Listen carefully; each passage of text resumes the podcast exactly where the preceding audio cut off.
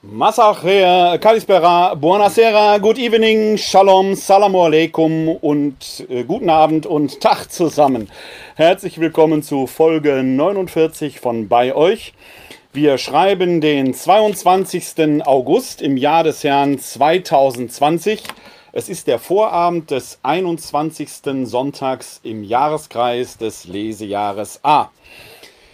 Ich begrüße Sie sehr herzlich zu dieser Folge. Unser Motto ist weiterhin äh, bei euch, gemäß des Wortes des Auferstandenen, dass er den Seinen sagt, äh, bevor er zum Vater zurückkehrt, am Ende des Matthäusevangeliums, damit endet auch das Matthäusevangelium. Dort heißt es in Kapitel 28, Vers 20, ich bin bei euch alle Tage bis ans Ende der Welt.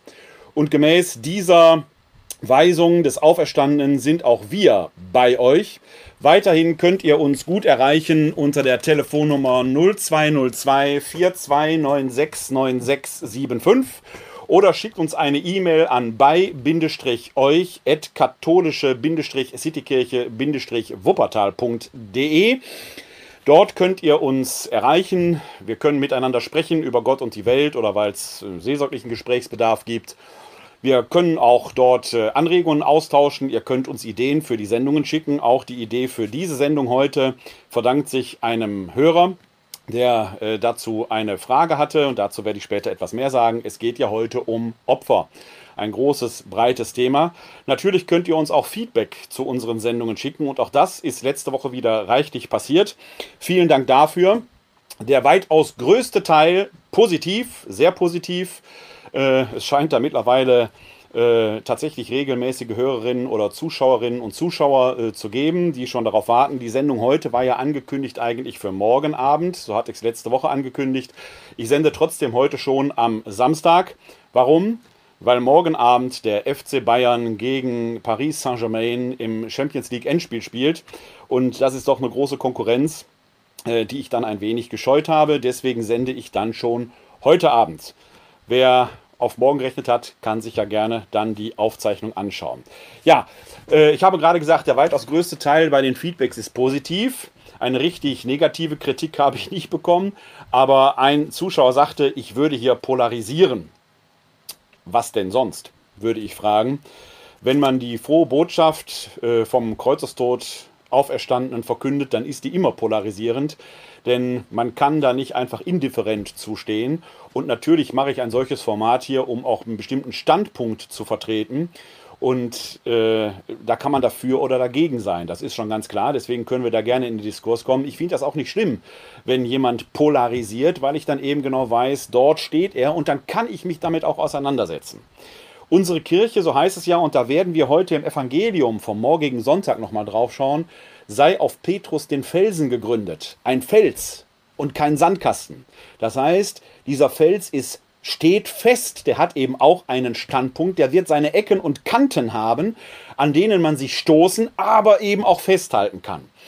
Wenn wir einen Sandhaufen hätten, dann zerrieselt uns dieser Sand zwischen den Fingern, der ist dann schön weich, da kann man sich gut betten drin, aber der tut auch niemandem weh, aber er gibt auch keinen Halt.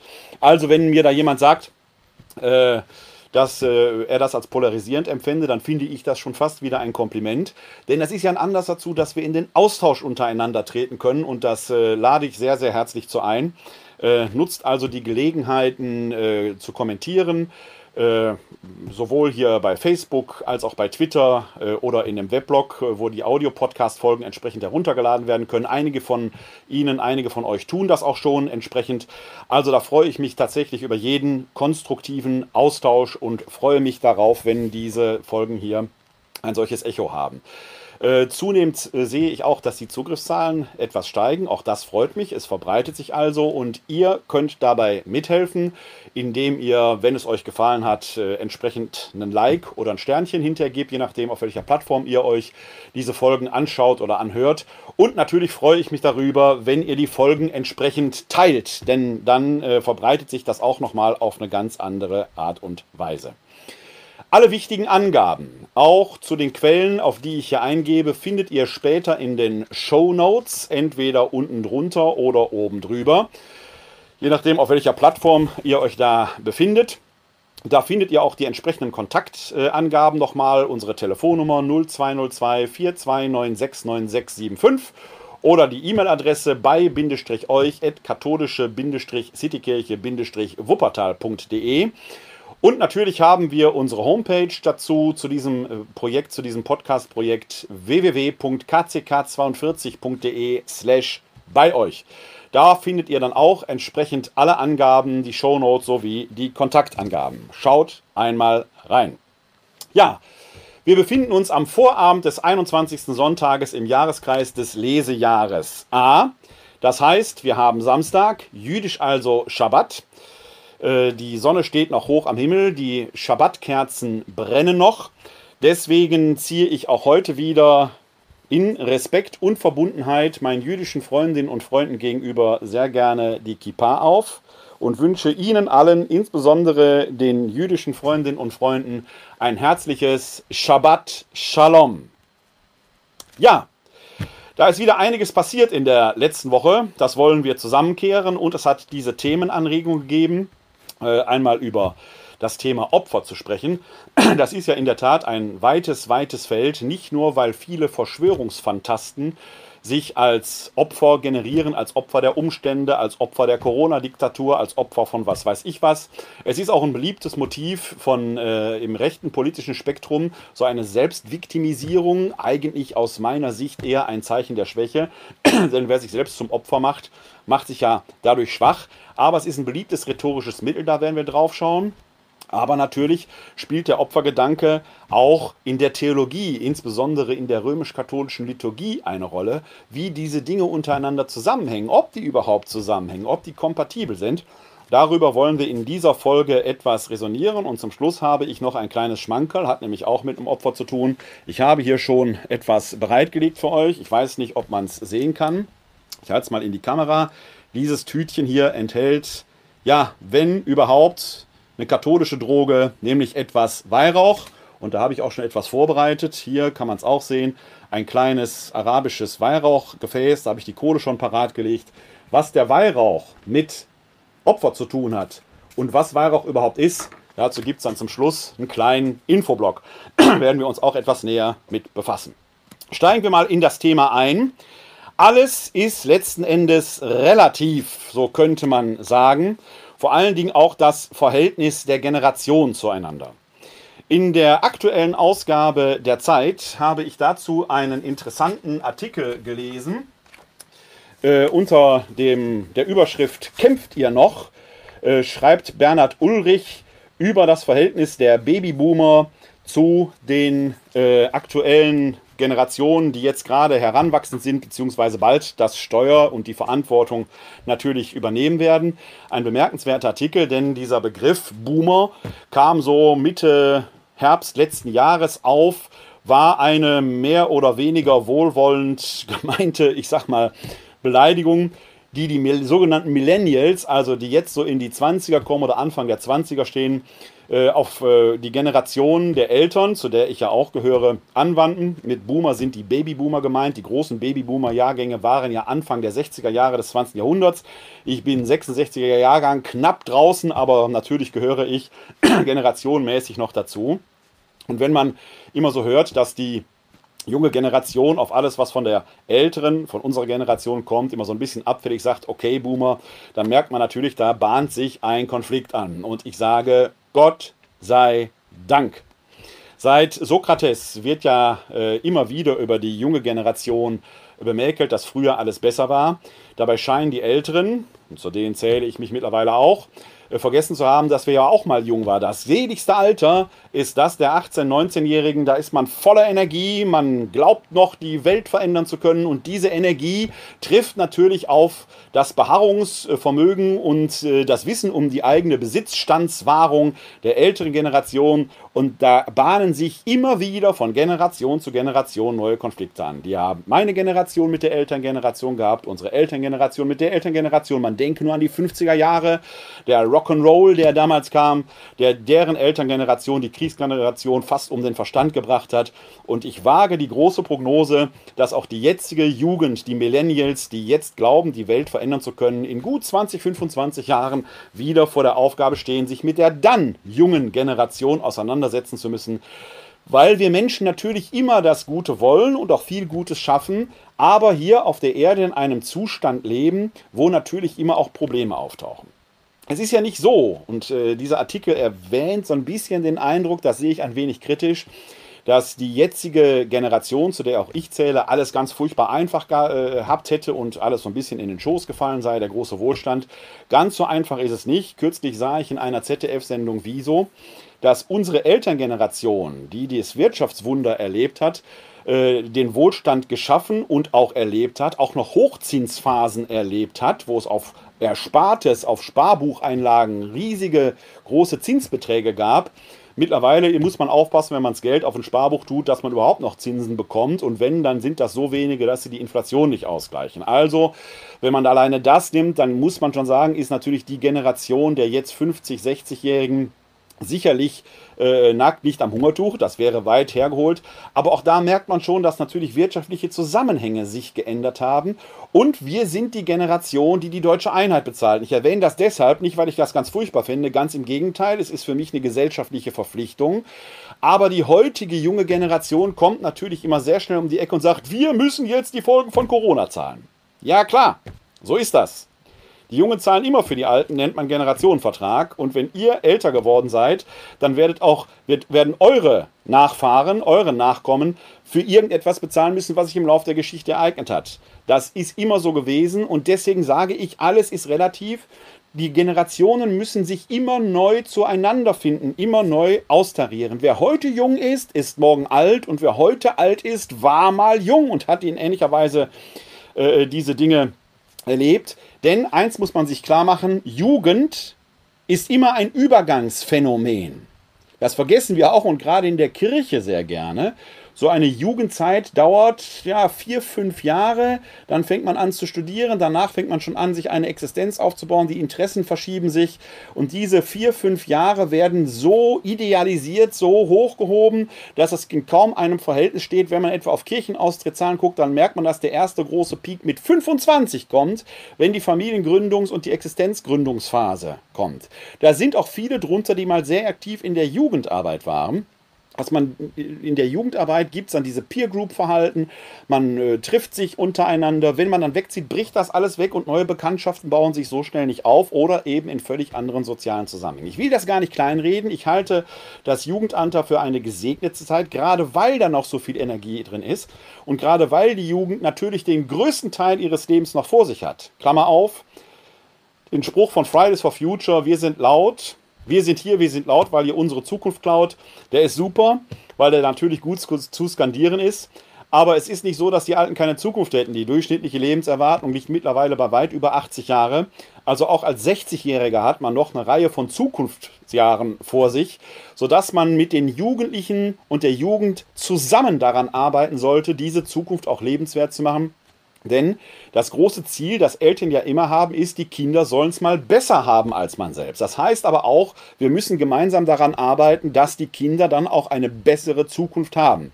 Also diesen Gegensatz, der da immer konstruiert wird und dass man das so sehr schnell abweist, auch als ältere Generation, die Anliegen der Jugend sollte man überdenken. Gleichwohl, das werden Jugendliche aber auch lernen, ist nicht alles immer so im Schwarz-Weiß zu sehen, wie es der, die Gnade des Jugendalters äh, zu erkennen zu geben scheint. Bernd Ulrich schreibt an dieser Stelle, da will ich einen längeren Absatz aus dem ähm, Beitrag von Bernd Ulrich aus der aktuellen Ausgabe der Zeit zitieren, äh, dass die Boomer-Generation, also die der jetzt, sagen wir mal, 50- bis 65-Jährigen, zwei Abwehrstrategien entwickelt hat im Diskurs mit der Jugend.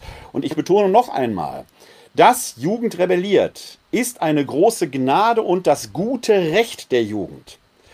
Dass die ältere Generation ihre Erfahrung mit einbringt, ist weise.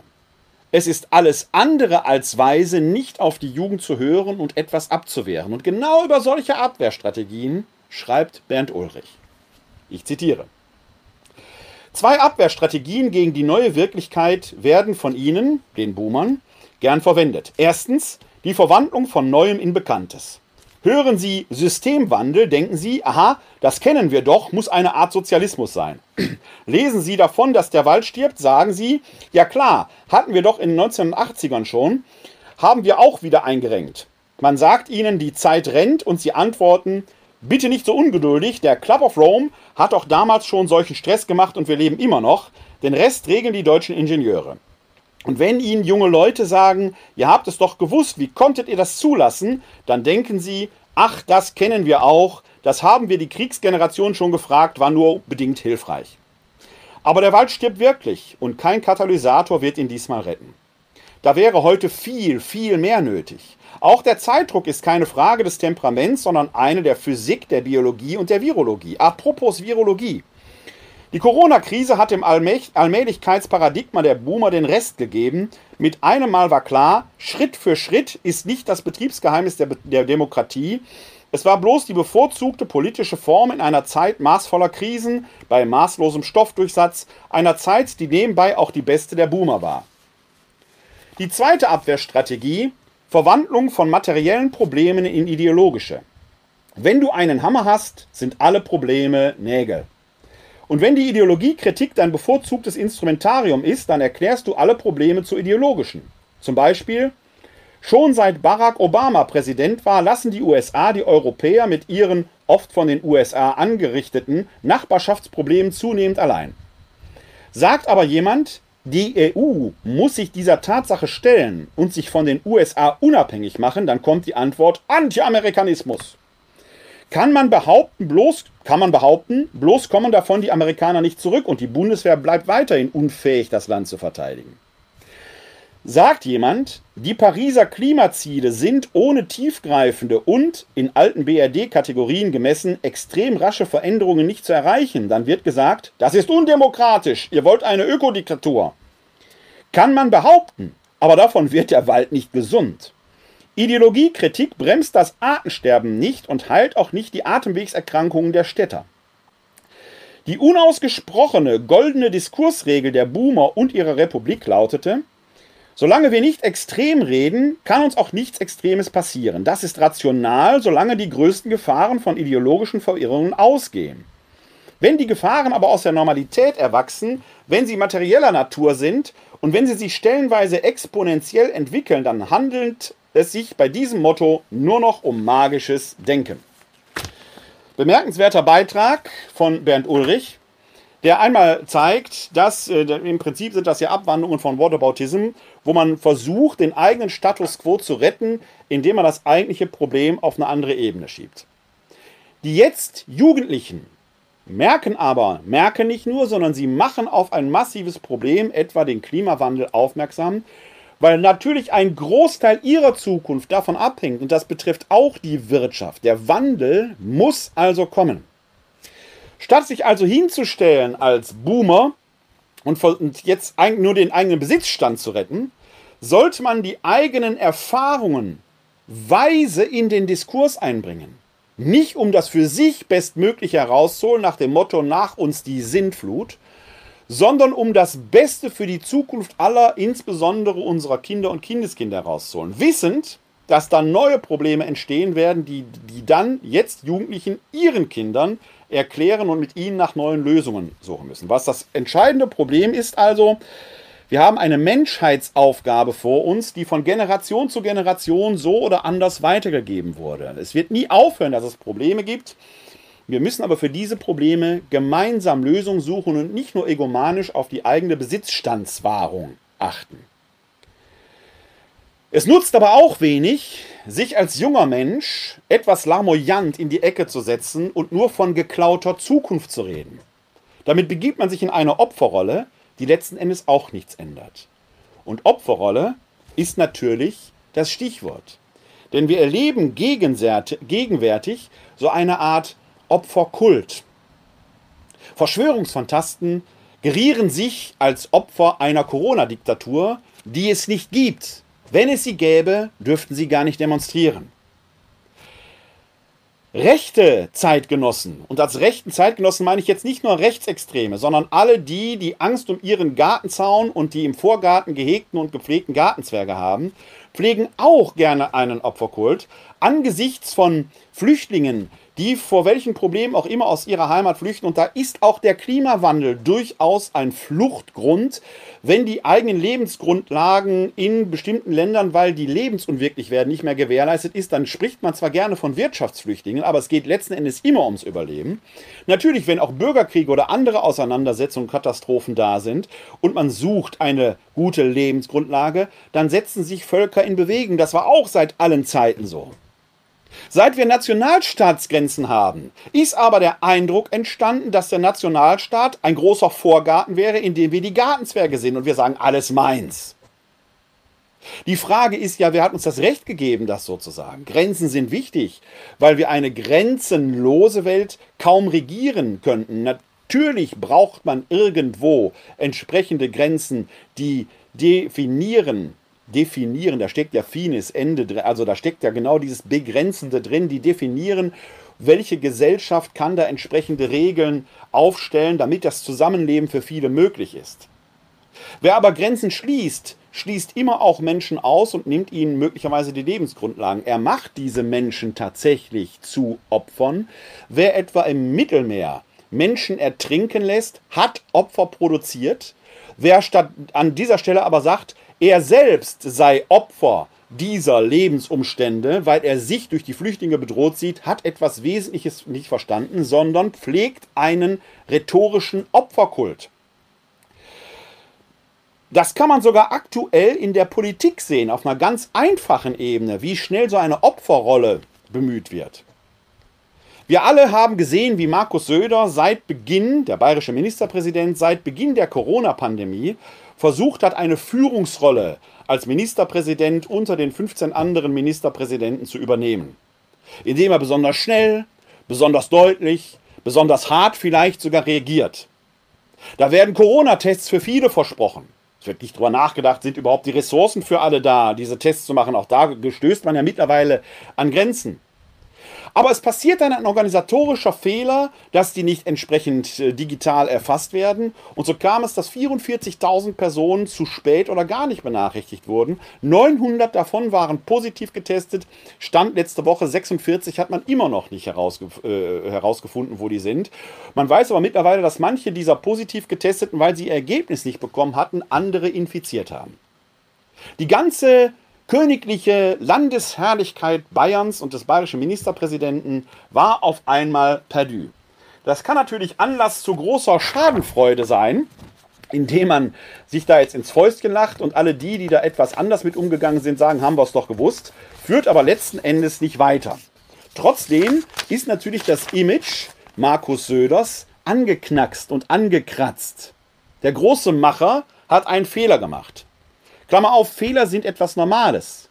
Aber vielleicht hat Jens Spahn an dieser Stelle den besseren Weg gewählt, der mal gesagt hat, es wird die Zeit kommen, da werden wir uns gegenseitig viel zu verzeihen haben. Das heißt, alles, was er danach sagt, wird er immer sagen können, ich wusste, dass ich fehleranfällig bin. Ein Eindruck, den Markus Söder so gerade nicht aufkommen lassen wollte. Er war der große Macher.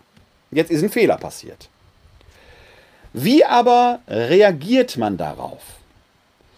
In der Frankfurter Allgemeinen schreibt Jasper von Altenbockum, sicherlich einer, der eher konservativ denkt, wenn er denkt, einen Kommentar dazu.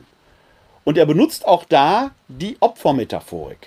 Achten Sie, achtet da mal drauf. Er schreibt unter anderem, Markus Söder ist in eine peinliche Lage geraten. Er wollte bislang immer der Ministerpräsident sein, der schneller, besser und klüger ist als andere.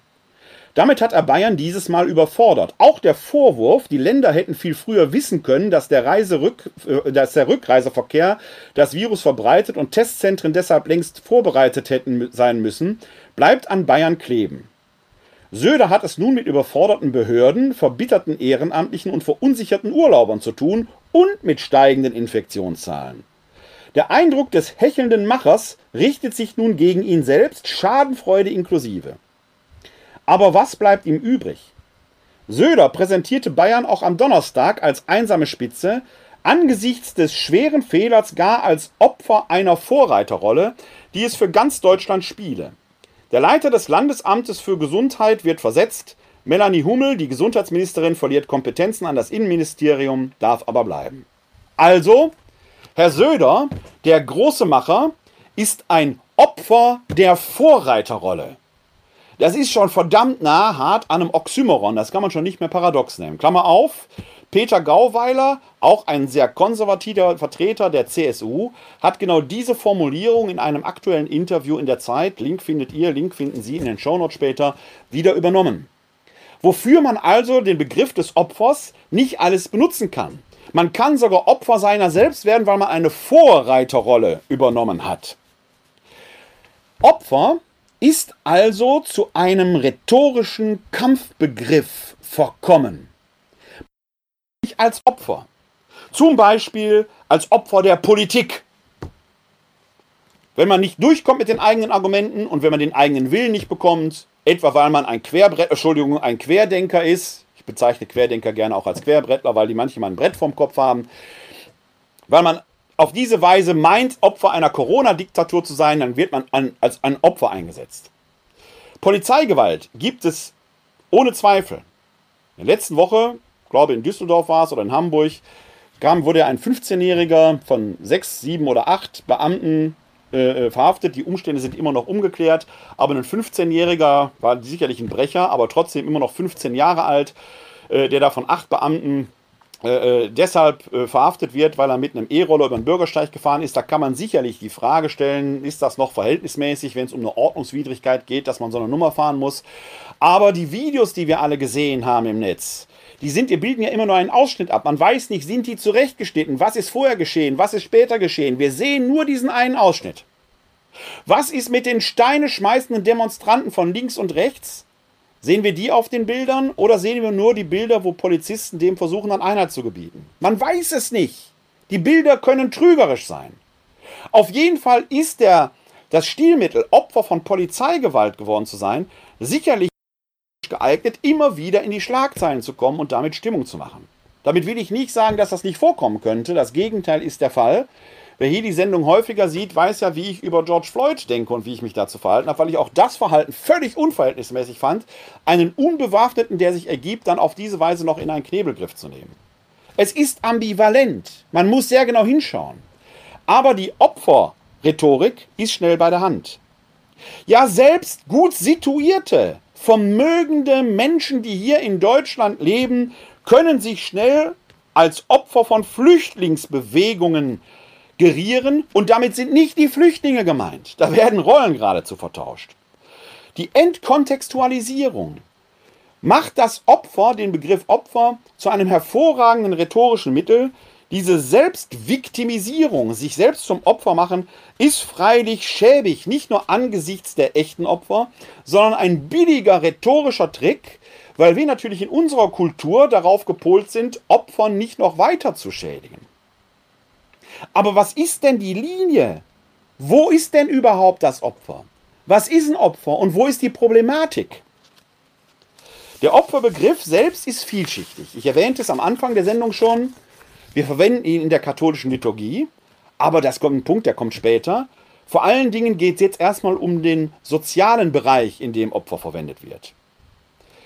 Wer sich als Opfer geriert, will damit eine Ungleichheit andeuten. Denn in dem Begriff Opfer selbst steckt ja schon ein komplementäres Beziehungsverhältnis drin. Menschen, die sich auf Augenhöhe begegnen, können sich gegenseitig nicht als Opfer bezeichnen. Der Begriff Opfer hat immer eine komplementäre Implikation. Einer ist oben, der den unten oder die unten unterdrückt, schädigt, klein hält, wie auch immer. Opfer heißt immer unten sein. Und das Opfer bedingt immer jemanden, der stärker ist, der eben unterdrückt. Opfer sein bedeutet auch immer chancenlos zu sein, passiv zu sein. Man erleidet ein Schicksal mit dem Nachteil für die eigene Existenz. Das meint Opfer.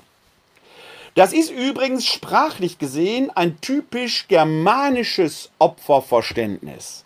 Denn in der germanischen Denk- und Sprechweise ist Opfer immer mit diesem komplementären Moment der Niederlage, des Unterlegenseins konnotiert. Deswegen können wir Opfer immer auch in Komposita zusammengesetzten Wörtern benutzen. Etwa Verbrechensopfer, Todesopfer, Verkehrsopfer, Missbrauchsopfer. Dann stellt man voran immer der Anlass, den, der einen zum Opfer gemacht hat. Opfer heißt immer, es muss auf der anderen Seite einen Täter geben.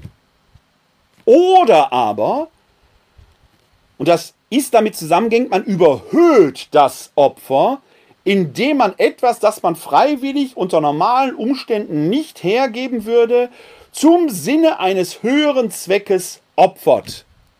So konnte man etwa im Ersten Weltkrieg oder auch im Zweiten Weltkrieg manches Soldatenschicksal dadurch evozieren, indem man die Opferbereitschaft für das Vaterland einforderte. Man sollte sich selbst opfern, um das Vaterland zu retten. Da gibt es keinen Täter im spezifischen Sinn. Aber es gibt dann einen höheren Wert, der die Opferbereitschaft quasi hervorruft, was man sonst unter normalen Umständen nie gemacht hätte. Man verliert also etwas immer, was man freiwillig nicht hergeben würde. Und wenn man das noch theologisiert, dann muss ich einen Gott, und der Gott kann dann auch der Staat sein, durch Opfer wohlgesinnt stimmen. Ich muss ihn also irgendetwas hergeben, was ihn mir wohlgefällig stimmt. Wenn man sich das mal klar macht, dann hat Opfer in dem Sinne eine positive Konnotation, dass ich mein Leben für einen höheren Wert hingebe, wobei immer noch mal zu fragen wäre, ist der höhere Wert denn ethisch tatsächlich konnotiert? Wenn ich als Staatslenker oder Lenkerin meinen Mitbürgern Opferbereitschaft abverlange, ihr Leben hinzugeben, ja für welche Art von Ziel? Für das Vaterland? Für was auch immer soll ich mein Leben hingeben? Andere möglicherweise dadurch auch zu Tode bringen? Ist das eine ethisch gerechtfertigte Opferbereitschaft? Aber natürlich kann ich auch mein Opfer positiv bestätigt hingeben. Etwa, wenn ich in eine dilemmatöse Situation hineinkomme, was weiß ich, ein Kind überquert die Straße, ich sitze am Steuer, links und rechts nur Bäume. Ich habe die Wahl, zumindest intuitiv, in dem, was mir die Reaktionszeit übrig lässt. Entweder ich rette mein Leben, nehme dem Kind dafür aber seins, oder ich lenke mein Auto gegen einen Baum und verliere vielleicht mein eigenes. Da kann ich also mein Leben hingeben für ein anderes. Auch das ist ein Opfer, was natürlich positiv konnotiert ist. Also Sie merken, der Opferbegriff selber hat nicht immer eine negative, kleinmachende Implikation. Wenn, und das ist der entscheidende Moment, wenn mein Opfer Leben rettet, wenn mein Opfer andere Leben kostet, kann ich mich selbst noch zum Opfer machen dadurch? Es bleibt also höchst ambivalent. Wenn gerade konservative Zeitgenossen, um den Begriff der Rechtsgerichteten mal zu ver, äh, äh, vermeiden, weil ich diese Begriffe links-rechts extrem schwierig finde in der Gegenwart, das ist eine Denkweise von Anfang des 20. Jahrhunderts. Sag mal, wenn eher konservativ oder traditionell gesinnte Menschen, die auf einem Beharrungsvermögen haben. Nicht jeder Konservative ist ja so. Ich bin wert, auch wertkonservativ, aber gerade weil ich wertkonservativ bin und weil ich an Werte wie Nächstenliebe, wie Treue, wie Verlässlichkeit glaube, glaube ich, dass wir Menschen, die ihre Heimat in ihrer Heimat gefährdet sind, aufnehmen müssen. Ich bin also in meinem Konservativsein gerade auch Flüchtlingen gegenüber zum Beispiel erstmal offen. Es gibt Konservative, die sehen das komplett anders als ich. Was aber an dieser Stelle passiert ist, dass viele sich selbst zum Opfer machen angesichts der Herausforderungen, die kommen. Und das ist eine Weise, wo die Rollen vertauscht werden. Denn ein Opfer braucht ja immer auch, wie gesagt, einen Wert oder eine Person, ein Ideal, das dem entgegensteht, das höher steht, das mich in die Opferrolle hineinbringt. Das kann, ich erwähnte es gerade, positiv konnotiert sein. Beispiel Verkehrssituation, wo ich selber mein Leben aufs Spiel setze, um ein anderes zu retten. Es ist aber allzu oft eben negativ konnotiert. Wenn ich mit meinem Einfamilienhäuschen, mit meinem guten Gehalt, mit meinem Vorgarten angesichts von Flüchtlingsbewegungen oder von Einschränkungen, behutsamen, verhältnismäßigen Einschränkungen einer Corona-Pandemie mich zum Opfer mache, ist das noch legitim? Das ist ein rhetorischer Trick, mit dem ich bestenfalls Mitleid erregen will. Aber Und hier zitiere ich Jonathan Sachs aus seinem Buch Not in God's Name, Confronting Religious Violence von 2015. Sich selbst als Opfer zu definieren, ist ein Bestreiten dessen, was uns zu Menschen macht. Diese Art von Selbstviktimisierung ist doch etwas äußerst Schwaches. Wer sein Leben hingibt für andere, ist nicht schwach, er ist ein Zeichen der Stärke. Ein solcher Mensch würde sich aber selber wahrscheinlich nie als Opfer bezeichnen. Zumindest nicht im germanischen Sinne. Die ganzen Leute da draußen, die permanent davon redeten, sie wären Opfer der Corona-Diktatur, Opfer der Merkel-Diktatur, Opfer der Regierenden, Opfer der Lügenpresse und was die alles für ein komisches, krudes Zeug erzählen. Streiten letzten Endes das, was uns zum Menschen macht, und sie machen sich zu Schwächlingen. Denn ein Opfer ist immer unten. Ein Opfer hat die Hoheit aufgegeben. Nicht nein, falsch. Ein Opfer wird ja zum Opfer gemacht von jemandem, der höher ist. Und vor allen Dingen muss man die Frage stellen, wer ist denn bei diesen Leuten höher? Wenn wir in einer Demokratie leben, in der 60, 70 Prozent sagen, wir vertrauen den Regierenden und den Maßnahmen, die sie angesichts der Corona-Pandemie ausloben, Maske tragen, Hände waschen, Abstand halten, dann kann man doch nicht von einer Diktatur stehen. Dann ist doch gerade das der demokratische Prozess, auf den jede und jeder bei der nächsten Wahl einwirken kann. Das ist eben keine Diktatur. Da gibt es Minderheiten, die anderer Ansicht sind, die sich aber an diese Regeln halten müssen. Wird diese Minderheit dann zum Opfer gemacht? Nein. Denn zu einer Demokratie gehört auch, dass man sich manchmal bestimmten Regeln unterwirft. Das ist keine Opferfrage. Wer auch immer sich als Opfer geriert, muss also genau hinschauen, durch wen oder was wird er faktisch zum Opfer und ist der oder das, was ihn vermeint oder sie vermeintlich zum Opfer macht, tatsächlich etwas, was hoch steht? Oder ist das Opfersein nicht ein Zeichen eigener Schwächlichkeit und Unfähigkeit, bestimmte komplexe Zusammenhänge zu verstehen? Wir sehen das etwa, wie schwierig und diffizil das ist, wenn wir diese Opferrhetorik, die manchmal gebracht wird, mal widerspiegeln an echten Opfern. Nehmen wir mal als Beispiel Missbrauchsopfer. Opfer von Missbrauch hatten nicht die Chance, sich zu wehren oder ihrem Schicksal zu entrinnen, weil sie einen Täter oder eine Täterin hatten, die sie schlicht und weg missbraucht haben, die die Freiheit ausgenutzt haben, die nicht ausgenutzt haben, die die Freiheit genommen haben, die Herrschafts- und Machtverhältnisse geistlicher und sozialer Art ausgenutzt haben und die in diesem Ausnutzen jemanden quasi gedemütigt und seiner Würde beraubt haben. Nein, die Würde ist nie zu rauben. Die Würde bleibt und das ist das entscheidende Punkt. Auch ein Opfer hat bleibende Würde die kann einem nie genommen werden. Aber ein Täter oder eine Täterin, die die Würde eines Menschen so mit Füßen tritt, dass er jemandem zum Opfer macht, muss dafür schlussendlich die Verantwortung übernehmen. Dafür ist der Staat zuständig und jede Institution, die solche Täterinnen und Täter in ihren Reihen beschäftigt. Das ist in meinen Augen das große Problem, dass wir als Kirche mit dem Missbrauch, dem auf Gott sei Dank endlich aufgedeckten Missbrauch haben, dass wir die Täter, und meistens sind es dann ja in dem Fall Täter, nicht wirklich zur Rechenschaft ziehen. Dazu würde gehören, dass sie personell die Schuld annehmen, an, nicht annehmen, sondern auch austragen. Es wird ja diskutiert, ob angesichts des Missbrauchs Entschädigungszahlungen aus Kirchensteuermitteln übernommen werden sollen. Das ist eine höchst ambivalente Fragestellung. Ich bin der Meinung, dass Kirchensteuermittel dazu zuvorderst herangezogen werden müssen, damit die Opfer endlich ihre Entschädigung bekommen. Aber die Institution Kirche sollte sich diese Entschädigungen von den Tätern zurückholen, denn sie haben die Taten begangen. Dass die Kirche weitestgehend immer noch nicht in der Lage ist, Täter bei Namen zu nennen, teilweise auch, weil Persönlichkeitsrechte juristisch berührt sind. Es gibt ja Bistümer, auch in unserem Bistum Erzbistum Köln, wo das auf dem Plan stand und wo dann plötzlich juristische Fragestellungen in Anschlag gebracht werden. die juristisch verständlich sind, moralisch natürlich äußerst schwierig. Dass Kleriker, die immer davon reden, man muss die eigene Schuld bekennen, selber nicht in der Lage sind, für ihre eigenen Taten die Verantwortung zu nehmen, ist der Skandal schlechthin und macht die Kirche insgesamt unglaubwürdig.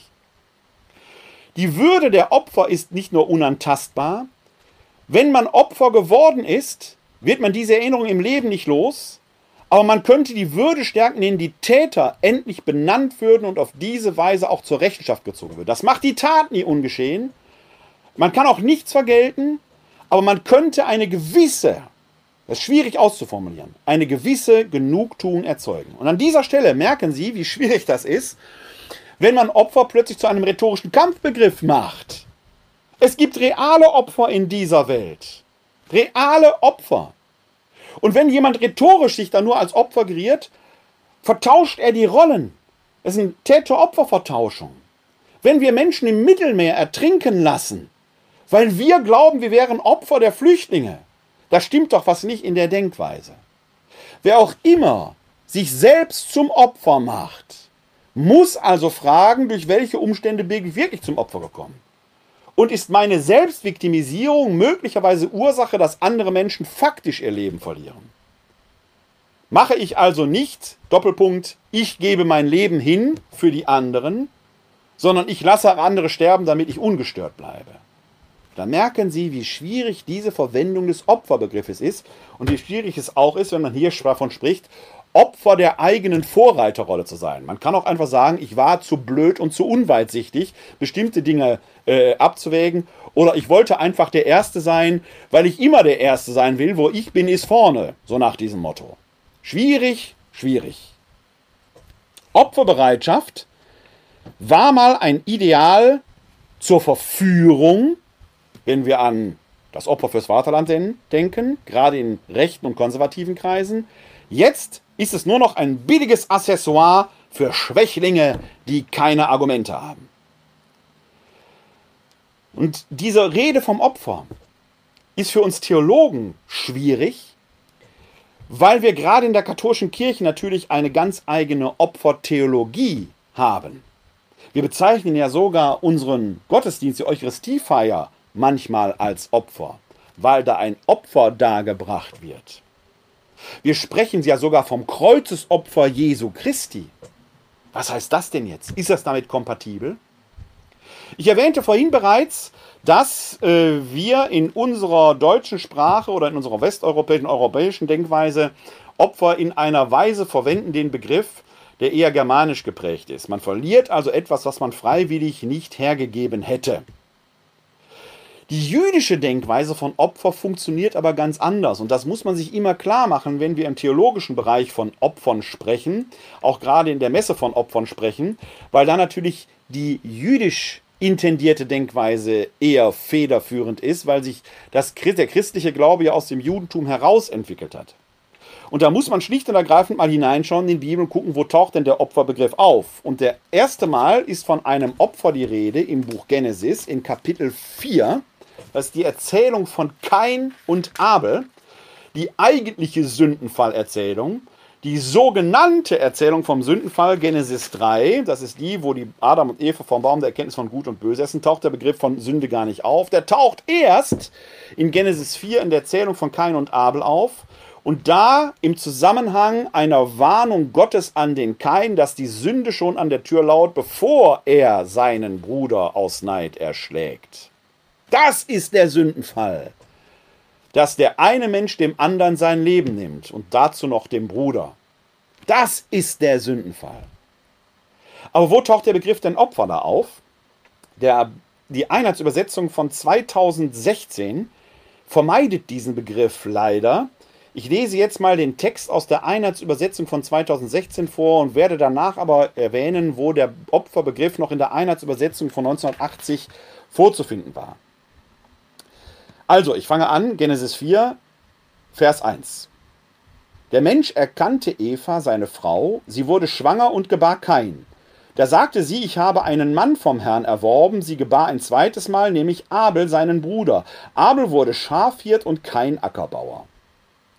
Nach einiger Zeit brachte Kain dem Herrn eine Gabe von Früchten des Erdbodens dar, auch Abel brachte eine dar von den Erstlingen seiner Herde und von ihrem Fett. Der Herr schaute auf Abel und seine Gabe, aber auf Kain und seine Gabe schaute er nicht. Da belief es Kain heiß und sein Blick senkte sich. Fortgang der Geschichte ist klar, Kain ist neidisch, er schlägt seinen Bruder.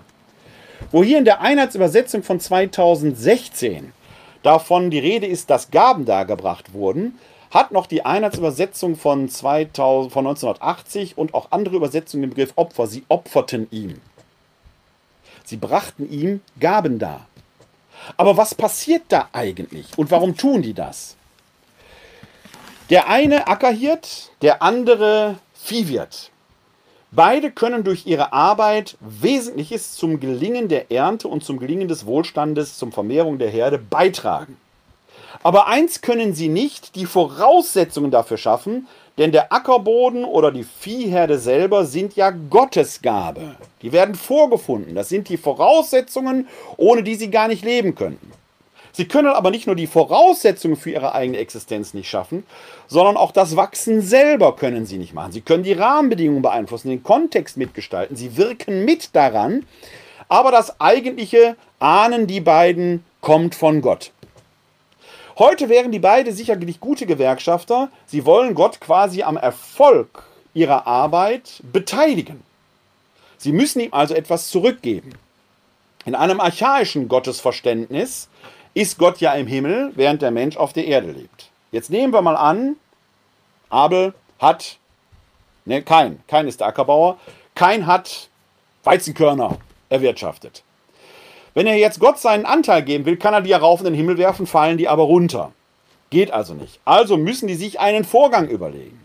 Und das ist hier in der Einheitsübersetzung mit Gaben darbringen, Schrägstrich Opfern beschrieben. Die werden das verbrannt haben.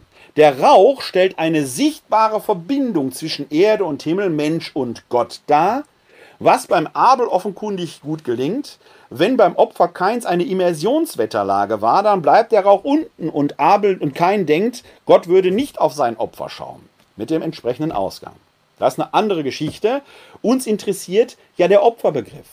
Der Opferbegriff im Alten Testament, da wo er als allererstes erwähnt wird, besteht also darin, dass der Mensch in eine Beziehung zu Gott tritt, die noch sichtbar ausgestaltet wird durch den aufsteigenden Rauch. Es ist ja nicht von Brandopfer die Rede, aber den kann man sich dahinter vorstellen.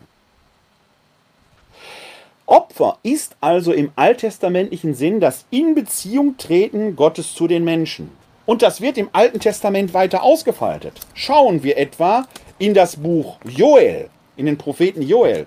Da heißt es im Kapitel 2, Vers 13 folgender, Zerreißt eure Herzen, nicht eure Kleider, und kehrt um zum Herrn eurem Gott, denn er ist gnädig und barmherzig, langmütig und reich an Huld, und es reut ihn das Unheil. Zerreißt eure Herzen, nicht eure Kleider. Öffnet euer Inneres. Macht nicht einfach nur Dinge kaputt. Es geht offenkundig tatsächlich um diese innere Beziehung des Menschen zu Gott, die das Opfer ausmacht, das eigentliche Opfer ausmacht.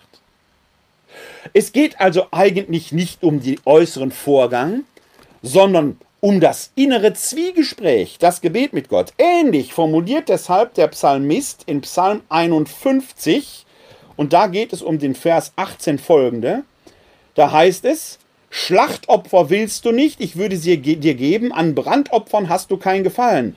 Schlachtopfer für Gott ist ein zerbrochener Geist, ein zerbrochenes und zerschlagenes Herz wirst du Gott nicht verschmähen. Also äußere Opfer, dass da Gott irgendwas dargebracht wird, Kerzkes oder sonst irgendwas oder Schlachtopfer, sind gar nicht nötig. Was Gott will, ist ein zerknirschter Geist und ein offenes, ein zerbrochenes Herz. Das eigentliche Opfer geschieht, wenn der Mensch in Beziehung zu Gott tritt, wenn er betet. Deshalb sprechen wir auch von der Messe als Opfer, weil Gott dort gegenwärtig unter uns ist, nach unserem katholischen Glauben, öffnet sich ja quasi der Himmel in der Messe, der Altar wird zum Thron Gottes, wir stehen vor ihm, weshalb wir quasi das heilige und lebendige Opfer sind. Und siehe da, wenn wir in den Römerbrief schauen, in Kapitel 12, Vers 1, dann wird genau das ausformuliert. Da heißt es, ich ermahne euch also, Brüder und Schwestern, Kraft der Barmherzigkeit Gottes, eure Leiber als lebendiges und heiliges und Gott wohlgefälliges Opfer darzubringen, als euren geistigen Gottesdienst. Die Zwiesprache mit Gott, das ist das Opfer. Und da wird plötzlich ein ganz anderer Kontext von Opfer in Anschlag gebracht. Es ist gar nicht mehr die Passivität, da ist einer oben, der uns klein macht. Hier wird Opfer plötzlich zu etwas Aktiven. Es geht um eine aktive Entscheidung. Und genau deshalb spricht man von einem Kreuzesopfer. Das wird besonders deutlich, zum Beispiel im Hebräerbrief Kapitel 11, Hebräerbrief Kapitel 10, die Verse 11 bis 14. Auch die trage ich kurz vor. Da heißt es nämlich, und da wird das Opfer des neuen und des alten Bundes gegenübergestellt, wo auch ein Missverständnis, das im alten Bund gewachsen ist, trotz der Erkenntnis, dass Opfer eigentlich Gebet ist. Wir Menschen sind ja nie davor gefeit, dass wir Gott zu menschlich denken und sagen, wir müssten ihm jetzt doch etwas geben, wofür ich bezahlt habe, habe ich auch ein Recht drauf. Dass Gott gar nicht so ist. Darüber habe ich in meinem letzten Beitrag für den biblischen Webblog DI Werbung geschrieben. Link findet in den Show Notes. Der heißt, schön Louis Definies zitiert, nein, doch, oh. Können Sie sich durchlesen, könnt ihr euch durchlesen. Hier geht es jetzt um Hebräerbrief, wo das Kreuzestod und Auferstehung Jesu Christi plötzlich in einer Opfermetaphorik gedeutet wird. Da heißt es in Kapitel 10, Verse 11 folgende: Und jeder Priester steht Tag für Tag da, versieht seinen Dienst und bringt viele Male die gleichen Opfer dar, die noch niemals Sünden wegnehmen können. Dieser aber hat nur ein einziges Opfer für die Sünden dargebracht und sich dann für immer zur Rechten Gottes gesetzt. Seitdem wartet er, bis seine Feinde ihm als Schemel unter die Füße gelegt werden, denn durch ein einziges Opfer hat er die, die geheiligt werden, für immer zur Vollendung geführt. Hier werden also Kreuzestod und Auferstehung als Opfer gedeutet, und zwar als einmaliges, unwiederholbares Opfer. Jede Christin, jeder Christ, insbesondere jede Katholikin, Katholik, der glaubt, da würde ein Opfer wiederholt, hat das Wesentliche, die Essenz nicht verstanden auch der Priester opfert da nichts bei uns in unseren Gottesdiensten. Wir vergegenwärtigen diese einmalige Heilstat Jesu Christi, die hier in einem alttestamentlichen Deuteimpuls, in einem jüdischen Deuteimpuls als Opfer verstanden wird. Wieso denn Opfer? Opfer war doch Gebet. Ja klar. Schauen wir mal in den zweiten Korintherbrief, Kapitel 5, Vers 21. Da sagt Paulus nämlich lamoyant auf den Punkt gebracht in einem einzigen Satz, er hat den, der keine Sünde kannte, für uns zur Sünde gemacht, damit wir in ihm Gerechtigkeit Gottes würden. Jesus wird zur Sünde gemacht. Dieses alte Deutemoment aus dem Alten Testament, der am Holz hängend Sterbende muss ein Sünder sein, jenseits von Fragen von Schuld und Unschuld. Jesus selbst aber als Gottes Sohn kann ja gar nicht sündigen, er kann nicht von Gott getrennt sein. Er hat den, der keine Sünde kannte, am Kreuz sterben lassen, zur Sünde gemacht, damit wir Gerechtigkeit Gottes würden in ihm. Hier geht es um eine Lebenshingabe und die wird insinuiert als bewusst und aus freien Stücken. Rein historisch ist Jesus Opfer römischer Jurisdiktionsgewalt und eines Justizirrtums geworden. Denn Pontius Pilatus findet ja eigentlich gar keine Schuld an ihm und lässt ihn trotzdem hinrichten. Rein historisch gibt es also einen Täter, nämlich den römischen Staat und Jesus als willfähriges und ja, Opfer, das keine Chance hatte. Chancenloses Opfer. Und jetzt wird es interessant. Man kann natürlich in dieser Opferrolle verbleiben und dadurch sein Leben lang leiden. Und das hätten die frühen Christen auch tun können. Oder man kann dem eigenen Opfer einen Sinn geben, also aus der Passivität in die Aktivität hineinkommen. Und das passiert theologisch hier, indem man den Opferbegriff des alten Bundes anwendet und sagt, es geht doch um Öffnung, um Beziehung. Und weil Jesus am Kreuz stirbt, wie ein Gottverlassener und doch von Gott gerettet wird, wird das prototypisch gesehen als Hingabe für die vielen, dass man sagt, selbst wenn jemand Gott verlassen ist, kann er in Jesus Christus erkennen, dass das nicht das Ende sein wird. Deshalb werden wir alle wie er Gerechtigkeit werden. Das ist der paulinische Gedankengang. Er, Gott identifiziert sich mit dem menschlichen Schicksal, um dadurch deutlich zu machen, dass wir mit ihm auch in der Auferstehung identifiziert werden. Und das geschieht exakt einmal, nicht immer wieder. Es wird auch nicht wiederholt. In jeder heiligen Messe, die wir dann als Opfer bezeichnen, treten wir doch in diese Beziehung mit diesem Gott, der so liebend am Menschen handelt. Und deswegen sind wir die heilige und lebendige Opfergabe, weil Opfer eigentlich Beziehung deutet. Und das sich klar zu machen, was Opfer eigentlich bedeuten kann, wirft dann auch ein neues Licht auf diese ganze Opferrhetorik, die wir heute so gerne haben. Erstens, jemanden als Opfer zu beschimpfen. Schulhof, gerne gemacht, du Opfer sollte den, der so redet, immer klar sein, mit wem legt er sich an. Denn Gott steht immer auf der Seite der Schwachen. Sich selbst als Opfer darzustellen. Wir sind Opfer der Lügenpresse, der Merkel- oder Corona-Diktatur oder der Umstände der vielen Leute, die in unser Land wollen, was weiß ich was. Diese Jammerei. Sollte man sich klar machen, dass man nicht sein eigenes Leben hingibt, sondern einen Besitzstand wahren will, der weit davon entfernt ist, Lebenshingabe zu bedeuten. Auch da legt man sich nicht nur mit Gott an, sondern verdreht Täter und Opfer. Man ist Täter an dieser Stelle und nicht Opfer. Drittens, wenn man tatsächlich Opfer ist, und da muss man wieder die Ambivalenz des Begriffes nehmen. Fangen wir an mit, ich habe die Wahl, mein Leben zu opfern. Kann ich daran erkennen, ich bin aktiv daran beteiligt. Ich entscheide aktiv, mein Leben für einen höheren Wert, etwa die Rettung eines anderen Lebens, einzusetzen dann bin ich kein schwaches Opfer, dann bin ich stark. Wenn ich aber zum Opfer gemacht wurde, weil ich Missbrauchsopfer, Verkehrsopfer, was, Raubopfer, was weiß ich was bin, könnte darin eine Chance bestehen, mein Leben nicht lebenslang den Tätern zu überlassen, sondern mein Leben vielleicht selber wieder in die Hand zu bekommen. Ich muss sagen, ich habe vor Menschen wie Matthias Katsch höchsten Respekt. Die werden ihr Leben lang ihre Erinnerungen, weil man die Erinnerungen ja nicht auslöschen kann, mitnehmen. Aber sie machen daraus eine Aktion oder geraten in eine Aktion, treten in eine Aktion, um das, was ihnen widerfahren ist, in die Erinnerung zu rufen, die Täter zur Rechenschaft zu ziehen und andere vergleichbare Schicksale dazu, dadurch zu verhindern. Ähnliches mit Auschwitz-Überlebenden und so weiter, die in die Aktion geraten sind, die nicht vergessen können und nicht vergessen dürfen. Und wer nicht verzeihen kann, ist absolut nachvollziehbar. Die aber nicht geschwiegen haben, um solches Handeln nicht wiederholbar zu machen. Das heißt, es kommt, geht darum, die Souveränität wiederzuerlangen.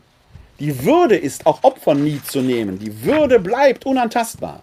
Sie können auf einen 20-Euro-Schein rumtreten, so viel Sie wollen. Er wird immer 20 Euro sein. Man kann auf Menschen rumtreten, wie man will. Sie bleiben Menschen in höchster Würde. Das macht die Täter nur umso verantwortlicher für ihre Taten. Was noch wichtiger ist, ist, denen, die Opfer wurden und zu Opfern gemacht wurden, endlich die Souveränität zurückzugeben. Das scheint mir die schwierige Aufgabe zu sein, an der die Kirche gegenwärtig auch immer wieder scheitert. Ein aktuelles Beispiel dazu können wir in Großbritannien sehen.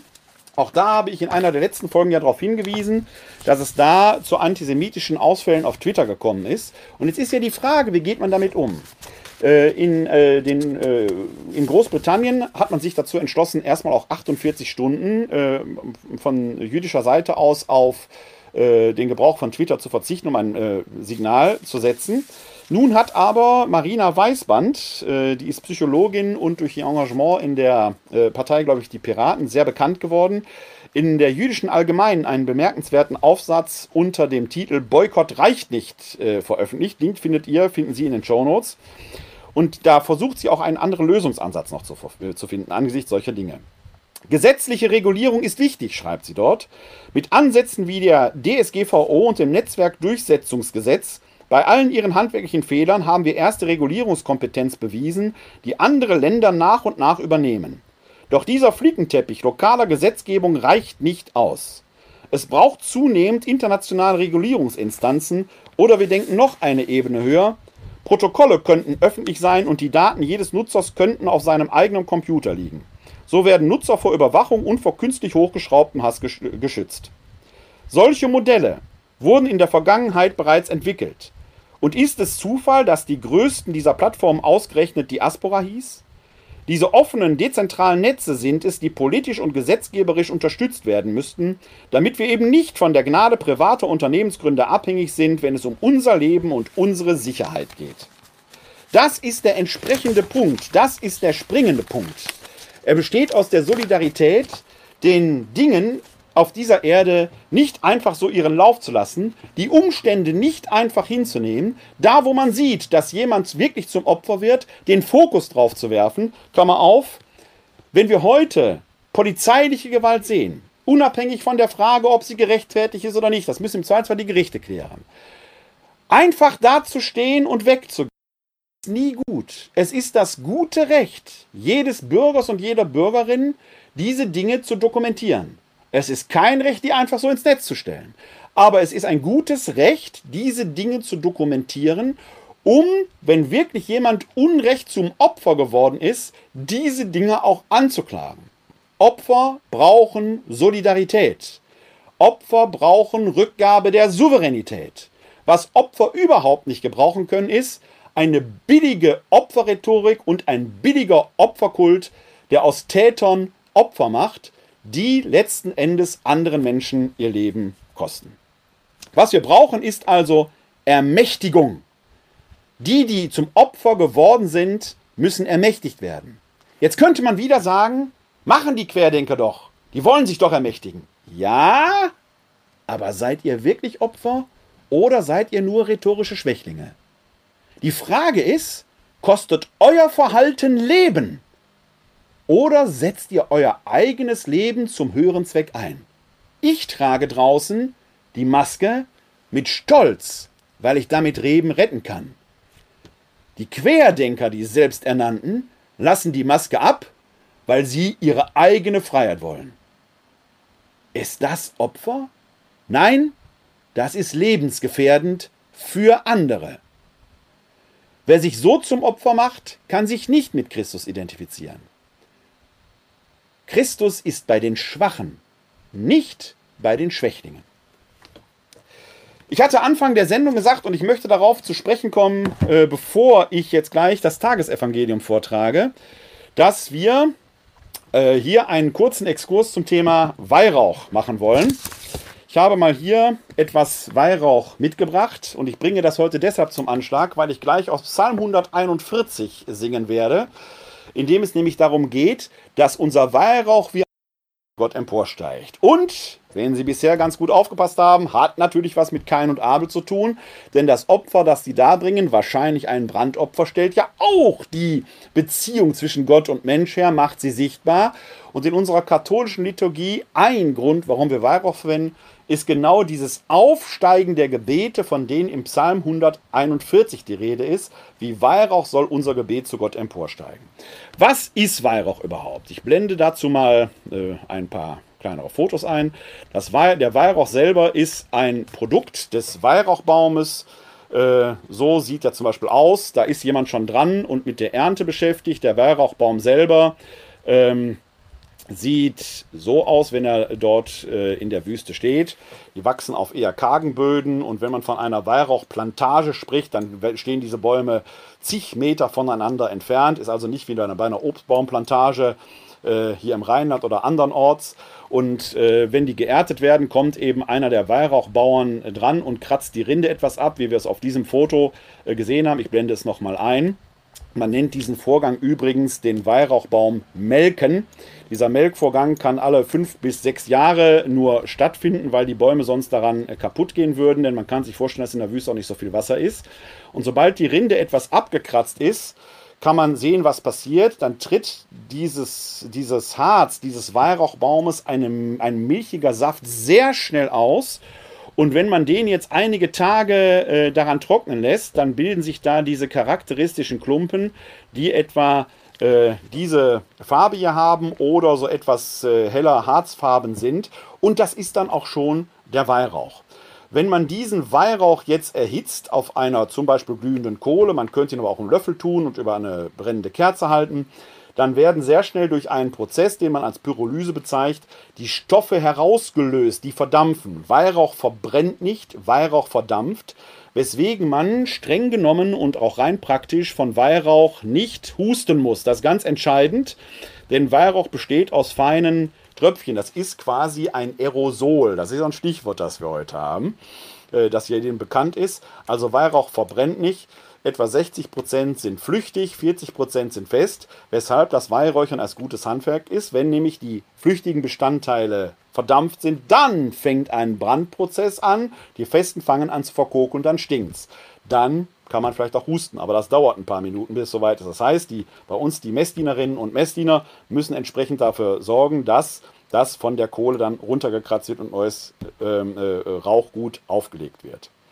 Wir verwenden bei uns in der Kirche oft äh, reine Weihrauchsorten, das reine Weihrauchharz. Man kann dieses Weihrauchharz aber auch durch Beimischung entsprechender Substanzen, Lavendel und so weiter, in verschiedene Weihrauchsorten äh, und äh, Düfte zerlegen. Wir brauchen aber zuerst einmal eine Hitzequelle. Und als Hitzequelle, und das machen wir jetzt, damit es gleich, wenn ich im Psalm 141 singe, dann auch entsprechend äh, schon glüht, nehmen wir eine Holzkohle. Das ist hier so eine sogenannte Schnellzünderkohle. Die hat hier vorne so ein, jetzt muss ich mal gucken, wie ich es drehen kann, so, so ein Tellerchen, damit das, äh, der Weihrauch gleich nicht runterrollt. Und die entzünde ich jetzt mal und lege sie dann in mein feuerfestes Rauchgefäß. Na, mein Ventilator macht es jetzt etwas schwierig, das zu entzünden. Müssen wir hier hinlegen. So, jetzt zündet das schon durch. Dann kann ich das hinlegen. Dann wird das gleich schön heiß sein, wenn ich zünde. Klammer auf, eine kleine Werbeeinheit. Wenn Sie möchten, können Sie äh, sich weitere Informationen zum Thema Weihrauch gerne bestellen. Äh, wir haben hier oder ich habe solche Weihrauchkärtchen herausgegeben mit entsprechenden Informationen und Bibelstellen. Auch zum Gebrauch von Weihrauch ist auch eine kleine Weihrauchprobe dabei. Äh, wo man die bekommen kann, findet in den Shownotes beim Theophilus Verlag. Und es gibt von mir eine kleine Broschüre zum Thema Weihrauch, wo es um alles geht, was äh, man rund um den Weihrauch wissen kann und wissen sollte. Auch da findet ihr den Link in den Shownotes. So, wir lassen den Weihrauch, die Weihrauchkohle jetzt mal etwas äh, ankokeln hier, damit ihr schön heiß wird. Und bis es dann soweit ist, schauen wir in das Evangelium vom 21. Sonntag im Jahreskreis. Das stammt aus dem Matthäusevangelium. Aus dem heiligen Evangelium nach Matthäus. Ehre sei dir, o Herr. In jener Zeit, als Jesus in das Gebiet von Caesarea Philippi kam, fragte er seine Jünger und sprach, für wen halten die Menschen den Menschensohn?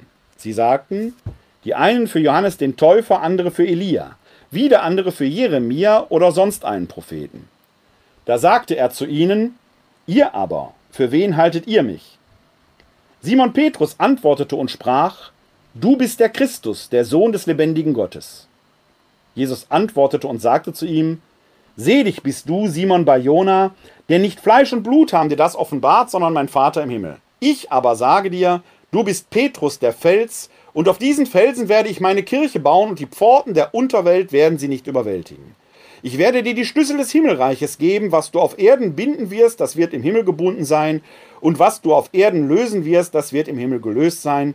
Dann befahl er den Jüngern, niemandem zu sagen, dass er der Christus sei.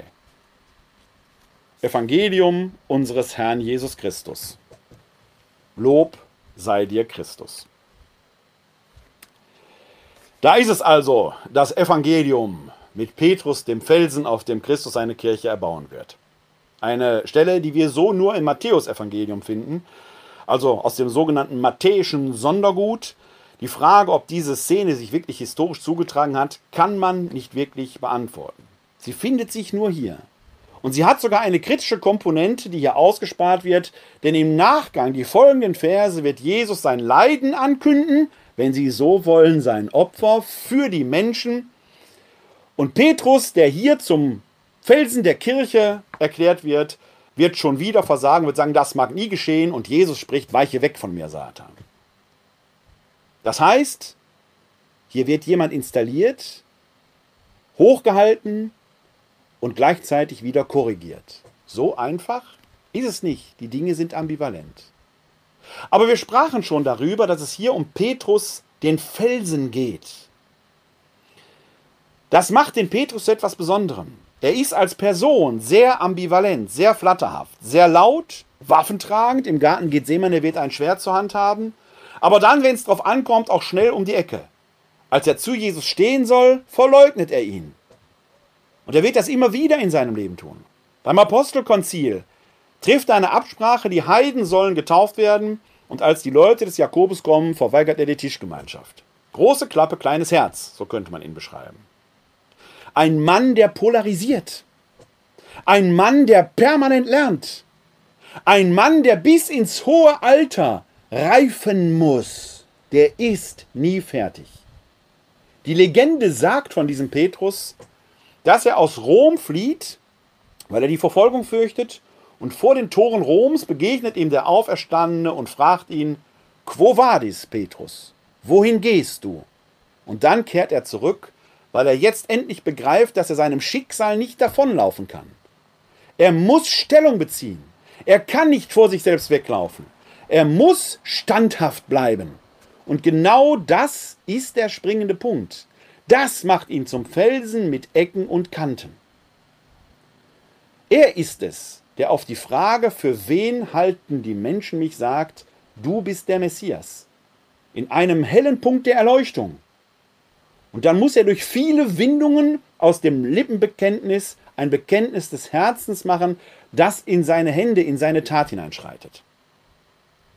Damit ähnelt er übrigens dem Abraham, der auch mal schnell Ja zum Glauben gesagt hat und durch dann viele Irrungen und Wirrungen seines Lebens, der seine Frau an den Pharao verhökern will, der durch Kanaan erstmal durchzieht durchs gelobte Land, weil er der Sache nicht so über den Weg traut und so weiter und so weiter, schlussendlich dann doch ganz Ja sagen kann am Ende eines Lernprozesses. Die Jungen streiten mit den Alten. Die Alten streiten mit den Jungen. Gefährlich wird's, wenn die Alten aufhören zu lernen. Viel war vom Opfer die Rede und wir haben hoffentlich gelernt, dass Opfer ein Komplementärbegriff ist, dass wir aus dieser Komplementarität aber lernen können, dem Opfer wieder Ansehen zu geben und das Opfer letzten Endes darin eine Beziehungsaufgabe ist. Das wäre die Synthese zwischen germanischem und jüdischem Opferverständnis. Im Jüdischen spielt ja dem Opfer genau dieses in Beziehung treten zu Gott eine ganz zentrale, wichtige Rolle, sichtbar im Aufsteigen des Rauches der altbundlichen Brandopfer. Und in unserer römisch-katholischen Liturgie haben wir das dann greifbar im Weihrauchopfer, wo eben auch der Weihrauch aufsteigt. Jetzt muss ich das mal ein bisschen positionieren, damit Sie es gleich sehen können. Ich habe jetzt also hier die glühende Kohle, die ist auch schon weißglühend, so soll es sein, damit die weiße Glut, die weiße Asche ein wenig äh, quasi als Isolator zwischen dem ähm, Rauchgut, dem Weihrauch und der Glut selber wirkt, damit die nicht so schnell verbrennt.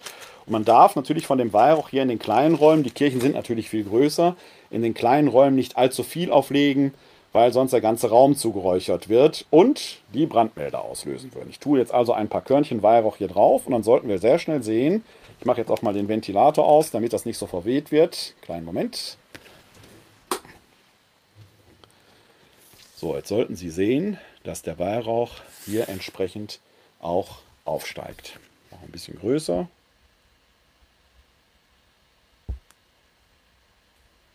So. Und zum aufsteigenden Weihrauch singe ich dann zum Abschluss dieser Folge Psalm 141. Wie Weihrauch steige mein Gebet vor dir auf, Herr du mein Gott. Herr, ich rufe zu dir, eile mir zu Hilfe. Hör auf meine Stimme, wenn ich zu dir rufe. Wie ein Rauchopfer steige mein Gebet vor dir auf. Als Abendopfer gelte vor dir, wenn ich meine Hände erhebe. Herr, stell eine Wache vor meinen Mund, eine Wehr vor das Tor meiner Lippen. Gib, dass mein Herz sich bösen Worte nicht zuneigt.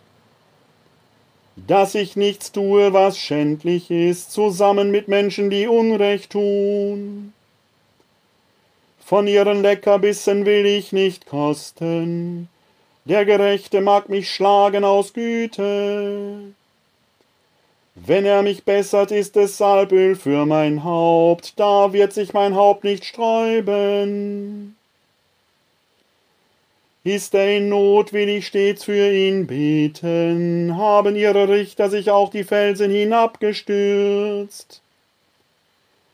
Sie sollen hören, dass mein Wort für sie freundlich ist, wie wenn man Furchen zieht und das Erdreich aufreißt. So sind unsere Glieder hingestreut an den Rand der Unterwelt. Mein Herr und Gott, meine Augen richten sich auf dich. Bei dir berge ich mich, gieß mein Leben nicht aus. Vor der Schlinge, die sie mir legten, bewahre mich.